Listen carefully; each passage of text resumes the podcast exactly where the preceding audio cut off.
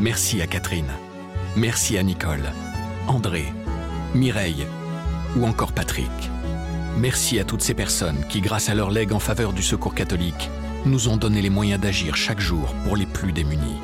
Sur la terre comme au ciel, continuez vous aussi le combat pour la fraternité en faisant à votre tour un leg au secours catholique. Demandez votre brochure leg auprès de Corinne en appelant le 0805 212 213 ou sur leg.secours-catholique.org. Cet esprit de résistance et de solidarité euh, au niveau de la société, au niveau du village, au niveau de l'entreprise, voire de la famille élargie, c'est dans la tradition, euh, dans l'histoire euh, de l'Ukraine.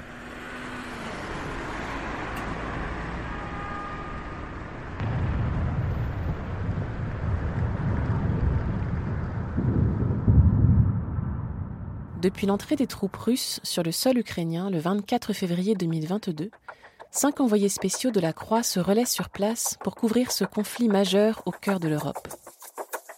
Dans ce podcast, ces journalistes nous racontent leur travail de terrain, ce qu'ils ont vécu et comment ils tentent de décrire cette guerre au plus près. Aujourd'hui, François d'Alençon, reporter au service Monde, revient sur l'impressionnante mobilisation de la société civile qu'il a pu observer dans l'ouest de l'Ukraine, quelques semaines après le début de la guerre. Vous écoutez la cinquième saison du podcast L'envers du récit. Je m'appelle François d'Alençon, je suis grand reporter euh, au service Monde. Je me suis rendu en Ukraine du 28 février au 19 mars 2022. Je voudrais vous parler de la mobilisation de la société ukrainienne dans la résistance à l'envahisseur russe dans la défense du pays. Pendant ce reportage, en fait, j'étais principalement basé à Lviv, dans l'ouest de l'Ukraine. Lviv, en fait, c'est la base arrière un peu de la résistance ukrainienne, parce que c'est à la fois la voie d'exil pour tous les réfugiés ukrainiens qui quittent le pays ou qui y reviennent. Ils passent par la frontière polonaise. Puis c'est un centre d'acheminement de l'aide aux déplacés. Il y a beaucoup de déplacés internes du pays dans l'ouest de l'Ukraine. Et puis c'est aussi la plaque tournante des livraisons d'armes par les pays occidentaux à l'Ukraine, qui passe essentiellement par la frontière euh, avec la Pologne. Alors avec Karina, une étudiante euh, anglophone à l'université catholique euh, ukrainienne qui a son siège en fait à Lviv, Karina euh, travaille avec moi comme interprète et fixeuse. Ça veut dire quoi? C'est travailler ensemble pour organiser le reportage, discuter des angles, utiliser tous les contacts qu'elle a et la connaissance du terrain, la connaissance de la société ukrainienne pour euh, travailler sur les sujets que nous avons choisis.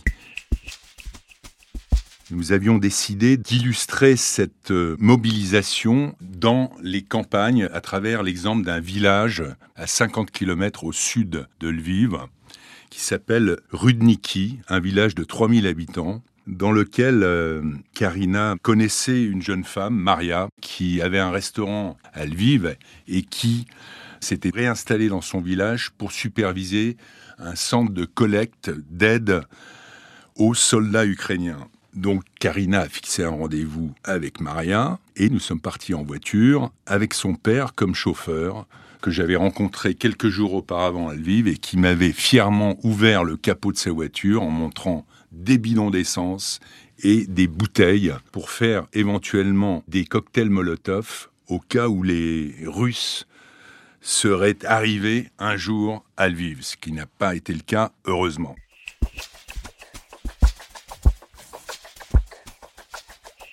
Nous arrivons dans ce petit village, c'est un microcosme de l'ouest ukrainien.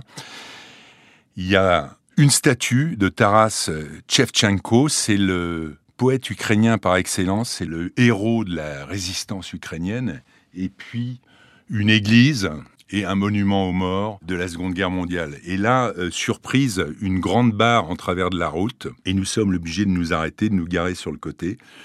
Une barre de fer qui a été manifestement récemment installée. Donc nous descendons et Maria arrive et nous accueille. À côté, il y a l'école communale sur le bord de la route. Et cette école communale qui est fermée puisque Le conflit a commencé déjà depuis une dizaine de jours et l'école est transformée en fait en centre de collecte de l'aide aux soldats qui sont sur le front. L'aide aux soldats, c'est quoi? C'est l'aide humanitaire, de l'aide en termes de nourriture éventuellement, mais surtout de l'équipement de base du soldat, le vêtement, les chaussures, le gilet pare-balles, le sac de couchage, et là, je rencontre le chef de l'administration communale qui se trouve là et qui, lui, a mobilisé une centaine d'hommes pour faire des patrouilles dans la commune, jour et nuit, 24 heures sur 24 pour voir s'il n'y avait pas des activités suspectes, des individus qui n'appartenaient pas à la commune, des étrangers, entre guillemets, qui pourraient euh, espionner. Là-bas, il y a un peu une paranoïa sur ce qu'ils appellent les diversantes, des infiltrés en bon français, déguisés en policiers, en chauffeurs de taxi ou en journalistes qui pourraient éventuellement collecter des informations pour euh, l'envahisseur russe.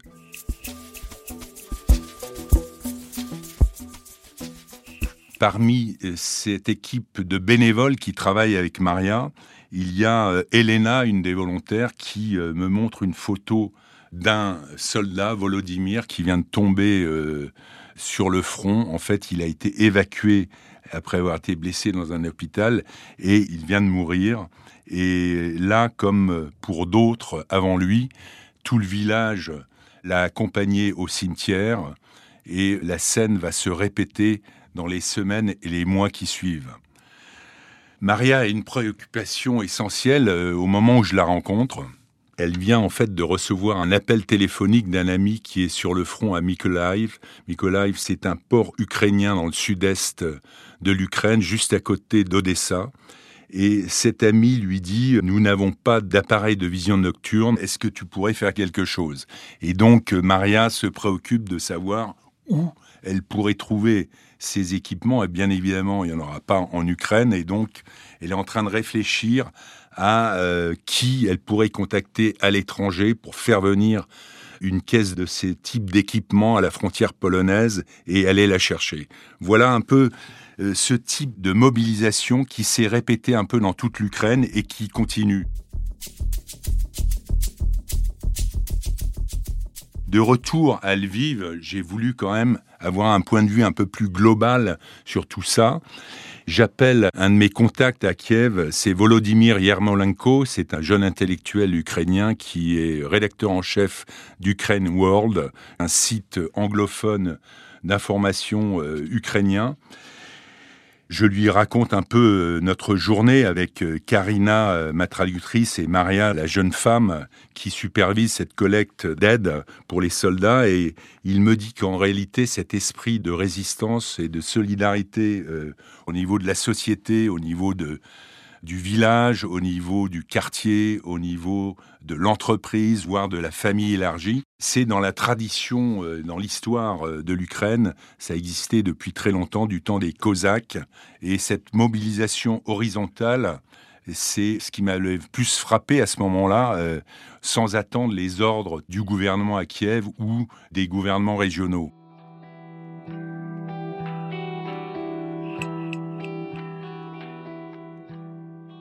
Après cette expérience qui avait quand même été assez marquante, nous avons voulu euh, montrer une autre facette de cette euh, mobilisation à l'arrière, si je puis dire.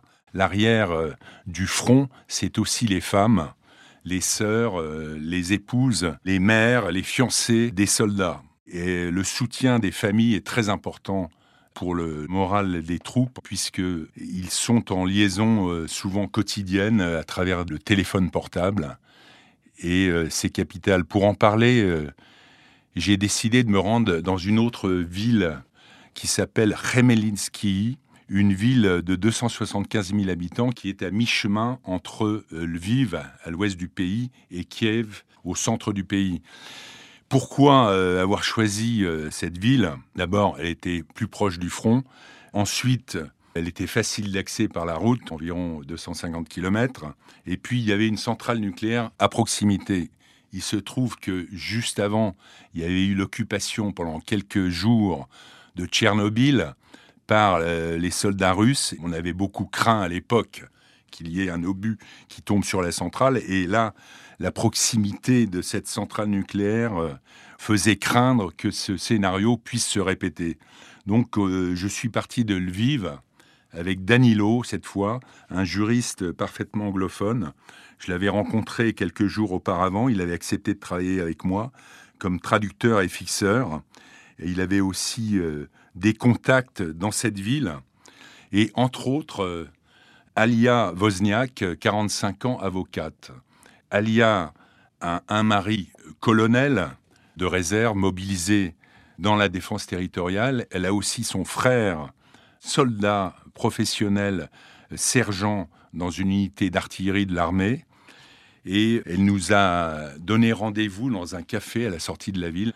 Et immédiatement, euh, la conversation s'engage. Elle raconte sa vie quotidienne qui est faite de beaucoup d'angoisse en réalité euh, au bout du portable, parce en gros, il y a au minimum deux appels téléphoniques euh, par jour, l'un de son frère, l'autre de son mari. Donc, pas facile, d'autant plus qu'ils euh, ont une fille euh, de 7 ans qui est à la maison, les écoles sont fermées, et Alia doit aussi travailler, elle est avocate, elle continue à aller au tribunal, et tout ça transmet une détermination, une volonté de faire face pour les siens, pour le pays. Et c'est euh, à la fois impressionnant et aussi euh, émouvant parce que c'est une femme très euh, consciente du danger que court son mari, que court son frère, et en même temps très déterminée. C'est déchirant à plus d'un titre pour elle. Pourquoi? Parce qu'elle est russophone.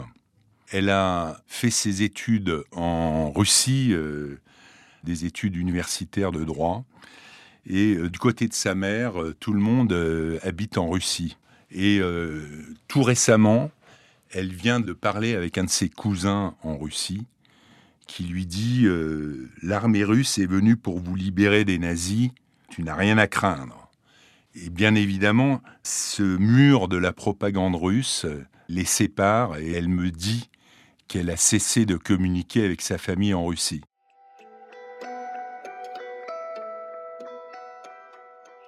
avec Danilo, nous avons décidé de revenir à Lviv en faisant un crochet par Ivano Frankivsk, qui est euh, en gros plus à l'ouest, pas loin de la Hongrie et de la Slovaquie.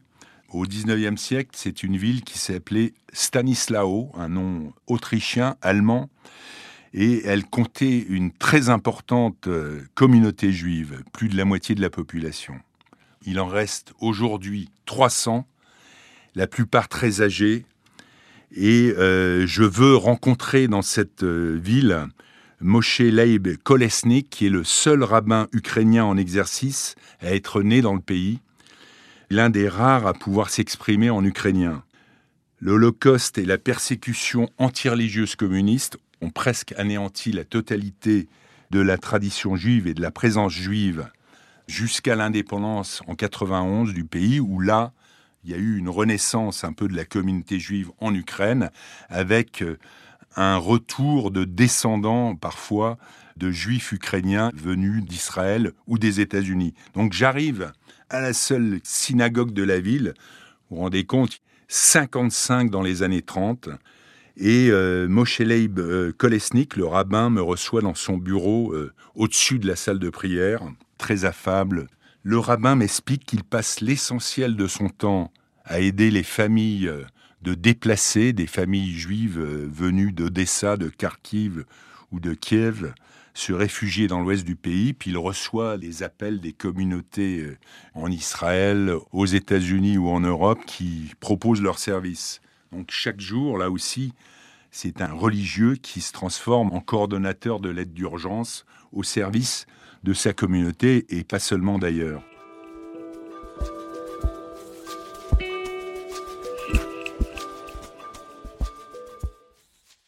Tous les reportages ont une fin malheureusement. Alors quand on quitte un pays en guerre, on a un peu un sentiment de désertion, de quitter le terrain de bataille, même quand un autre journaliste de la rédaction euh, prend le relais.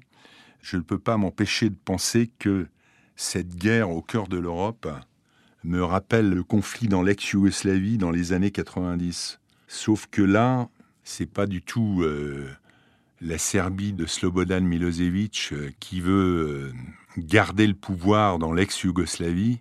C'est une grosse puissance, la Russie, qui a le principal arsenal nucléaire du monde et qui fait une guerre coloniale sous protection nucléaire contre une nation en armes qui se défend. Donc, c'est à peu de choses à voir, sauf que c'est au cœur de l'Europe et finalement, ça touche ce que nous sommes, Européens, nous.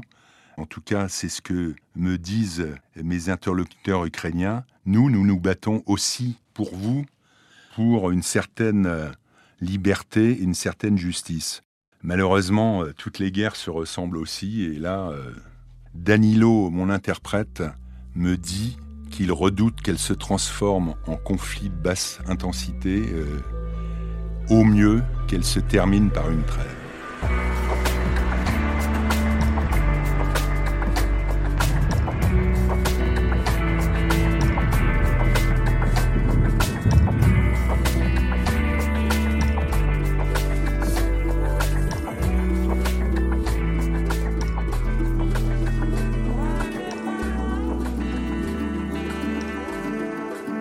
Venez d'écouter un épisode de la cinquième saison de L'envers du récit. S'il vous a intéressé, n'hésitez pas à le partager et à vous abonner à notre podcast. L'envers du récit est à écouter sur toutes les plateformes, sur le site et sur l'appli La Croix.